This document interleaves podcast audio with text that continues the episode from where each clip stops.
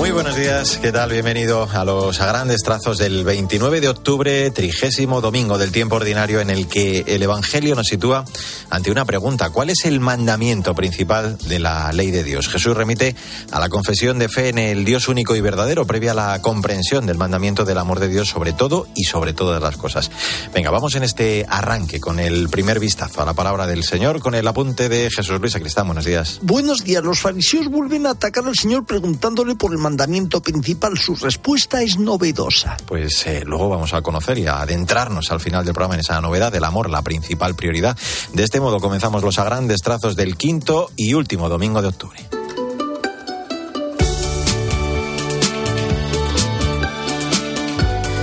Una semana más, los primeros minutos los vamos a dedicar al magisterio del Papa a través de su audiencia de los miércoles, centrada esta semana en dos misioneros apasionados por la evangelización, los hermanos Cirilo y Metodio, a los que San Juan Pablo II proclamó copatronos de Europa. De ellos, Francisco destacaba tres aspectos, la unidad, la inculturación y la libertad. Evangelización siempre unida a Cristo y a la Iglesia, algo muy actual y necesario para nuestros tiempos. Estos dos monjes se adentraron tanto en aquella cultura se inculturaron tanto que incluso llegaron a crear un alfabeto propio que hizo posible la traducción de la Biblia y de los textos litúrgicos a las lenguas eslavas, favoreciendo con ello la difusión de la buena noticia. Por último, quisiera subrayar que a pesar de las críticas y los obstáculos, Cirilo y Metodio se caracterizaron por la libertad evangélica que los impulsaba a seguir las inspiraciones del Espíritu y estar abiertos al futuro que Dios les iba indicando.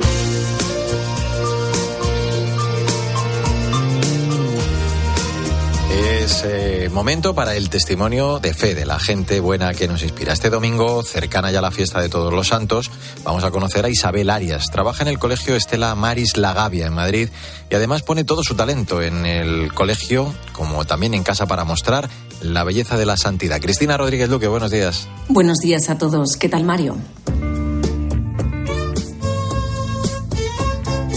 Isabel Arias trabaja en el Colegio Estela Maris La Gavia y ahí hace labores de comunicación. Así se presenta ella misma. Yo trabajo en el mundo de la comunicación. Estoy trabajando en el Colegio Estela Maris La Gavia, en el ensanche de Vallecas y llevo toda la parte creativa de redes sociales, web, fotografía, mm, bueno, todo lo que es eh, que al final un colegio tiene mucho que enseñar y desde dentro pues hay que, que, lanzarlo, ¿no?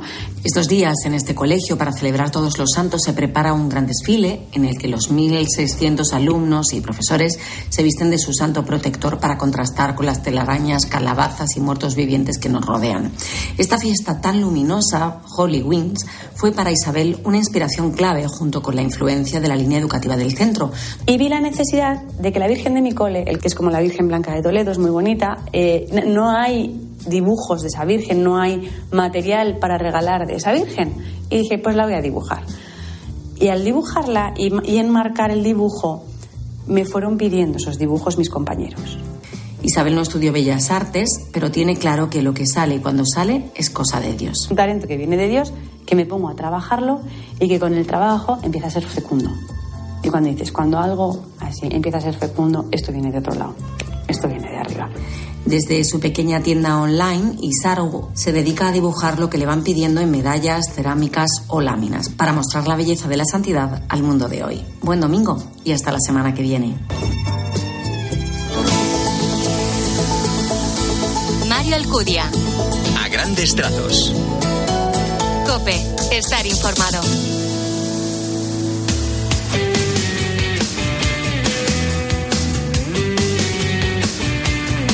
En a grandes trazos, en este 29 de octubre, la actualidad de la Iglesia en España, con el lema Comparte tu red, las asociaciones y servicios que participan en el Día de las Personas sin Hogar en Madrid, que se coordina desde la red Facián, se han unido un año más para presentar la campaña de Personas sin Hogar 2023 que celebramos este domingo. Sandra Madrid, buenos días. Buenos días, Mario. La presidenta de Facián, Susana Hernández, afirmaba en la presentación de la jornada que con el lema de este año Comparte tu red, quieren llamar la atención sobre el aislamiento que viven las personas sin hogar. También explicaba que en los últimos 10 años el número de personas sin hogar ha aumentado un 70% a nivel europeo y casi un 25% en España. El sinhogarismo se ha diversificado y la sociedad lo identifica con la calle. El sinhogarismo aumenta porque las situaciones que llevan al sinhogarismo se multiplican. Quiero poner en letras mayúsculas que el sinhogarismo no es solo problema personal, que es sobre todo un problema social y por tanto de todos. Muchas circunstancias diferentes conducen a estar en situación de calle o a vivir en una de las situaciones de sinhogarismo. No nos cansaremos de repetir en esta campaña y en todas las próximas que la vivienda tiene que ser un derecho, no sobre un papel, sino de verdad. Porque tener una vivienda abre la puerta, y nunca mejor dicho, otros muchos derechos. La edad es también un factor determinante para encontrar nuevas oportunidades. Es el caso de Manuel, 60 años. Con 40 tuvo que dejar de trabajar para cuidar de su madre enferma. Pasó 10 años apartado del mercado laboral hasta que falleció su madre. Cuando trató de buscar de nuevo empleo, se encontró con que todas las puertas se cerraban. Buscas empleo, mandas currículums, una experiencia de mucho tiempo trabajando, pero cuando te preguntan la edad, se acabó la, la encuesta. No, buscamos a alguien más joven, buscamos a alguien más joven. 100 veces, 200 veces, 300 veces, y se acabó lo que ahorrabas, lo que tenías ahorrado, y, a la calle. Ya no puedes pagar a la patrona, en la habitación, no le vas a cargar con tus problemas a ella, a la calle. Desde la red Facian señalan la importancia de tener una red que nos sostenga, por ello pedían a la sociedad tener esa mirada para entender que nos puede ocurrir a cualquiera.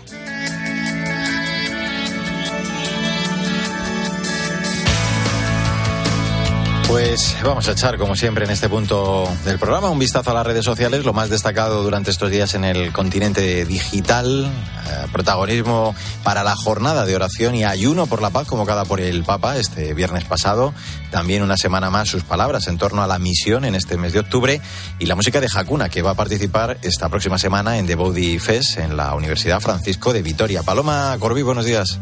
Buenos días, Mario. Las redes sociales se han llenado de fotografías de la jornada de ayuno, oración y penitencia que ha celebrado el Santo Padre este viernes en la Plaza de San Pedro. Una hora de oración en la que todos los asistentes han pedido por la paz en el mundo y en concreto por el fin de la violencia en Oriente Medio. Durante esta semana, el Papa Francisco también ha compartido en su cuenta de Twitter un mensaje en relación con la situación en Oriente Medio. No debemos acostumbrarnos a la guerra, a ninguna guerra. No debemos permitir que nuestro corazón y nuestra mente se queden como anestesiados ante la repetición de estos gravísimos horrores contra Dios y contra las personas, ha publicado. En este mes de octubre dedicado a las misiones, el Santo Padre ha enviado un mensaje con el hashtag Unidad de los Cristianos y ha compartido. La misión es más débil sin unidad. Un Cristo roto es un escándalo para quienes reciben su anuncio. También hoy, cuando mayor sea nuestra unidad en Cristo, más incisivo será el anuncio del Evangelio. No te ates a nada, no hay tiempo para dejar la oportunidad pasar. El próximo martes 31 de octubre se celebra en la Universidad Francisco de Vitoria de Madrid The Body Fest, un encuentro de oración, música y teología del cuerpo en el que participarán grupos de música como Hakuna, Trigo 13 o Kenosis. Feliz domingo y hasta la semana que viene.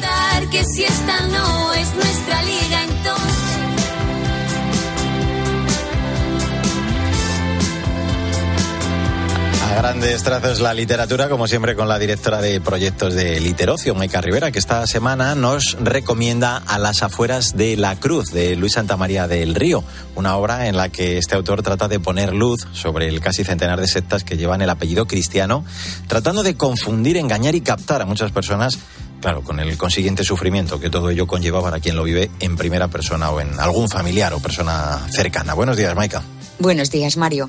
Hoy traemos un libro importante que formó parte de la mesa redonda inaugural de la decimosexta edición del Festival Getafe Negro el pasado lunes, a las afueras de la Cruz, las sectas de origen cristiano en España, de Luis Santamaría del Río. El autor dice que hace falta un mayor compromiso público en el estudio de este fenómeno para poder ayudar mejor a la Guardia Civil y a la policía, ante la realidad de que el 1% de los españoles pertenecen a alguna secta. Luis Santamaría del Río es licenciado en Teología, experto en Comunicación Social por la Universidad Pontificia de Salamanca y máster en Ciencias de las Religiones por la Universidad Carlos III de Madrid. Actualmente enseña religión en secundaria y bachillerato en centros educativos públicos y forma parte de la Sociedad Española de Ciencias de las Religiones y de la Asociación de Jóvenes Investigadores en Ciencias de las Religiones. ¿Y por qué una atención especial a los grupos que se mueven en el entorno del cristianismo? Nos preguntamos responde Santa María en estas páginas interiores que precisamente por el problema del discernimiento y el desafío al ecumenismo que suponen, tal como lo han subrayado algunos documentos, tanto de las diversas iglesias y comunidades cristianas como los que son fruto del diálogo interconfesional. Añade el autor que las sectas de impronta cristiana no son objeto del empeño ecuménico ni tampoco le corresponden como tema al diálogo interreligioso. La nueva religiosidad, añade, constituye algo propio y peculiar, y así ha de ser abordado teológica y pastoralmente, constituyendo una llamada siempre actual al discernimiento y a la conversión de los cristianos, además de un impulso para la ayuda a las víctimas.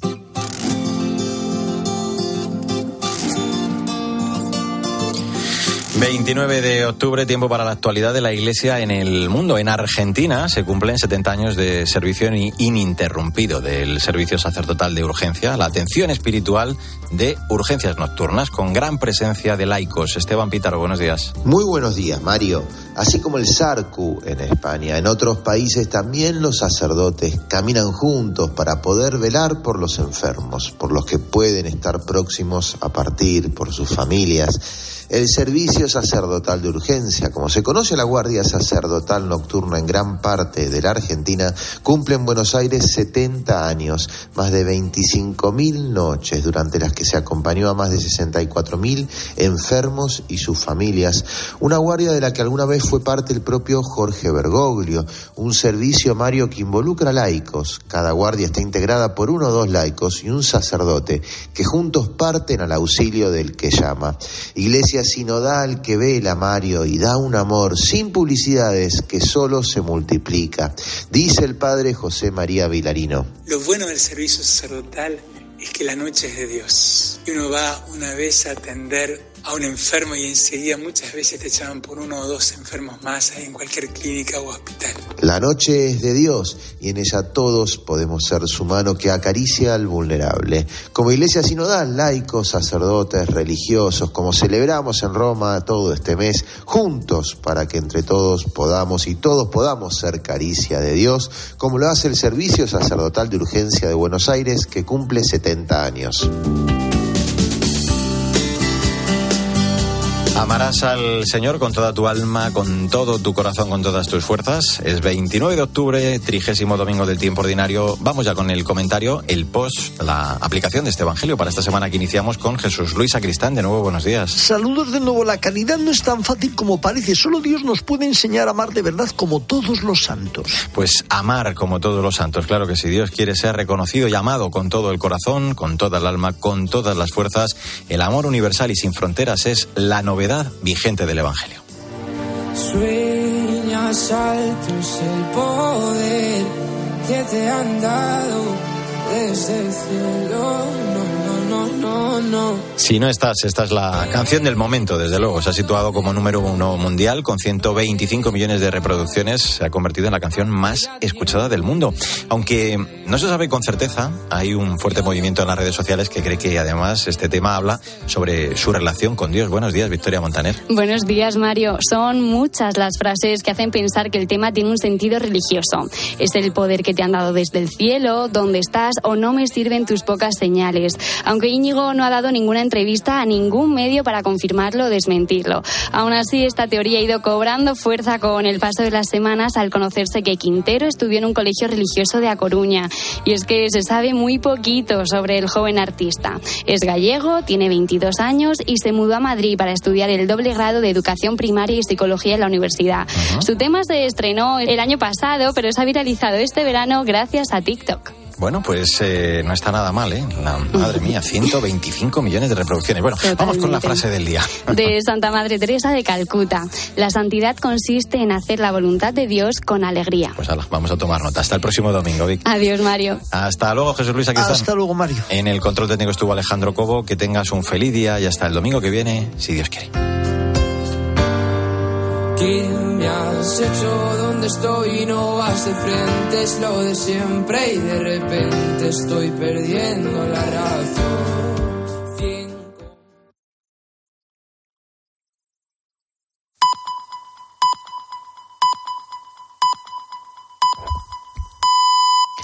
Pues son las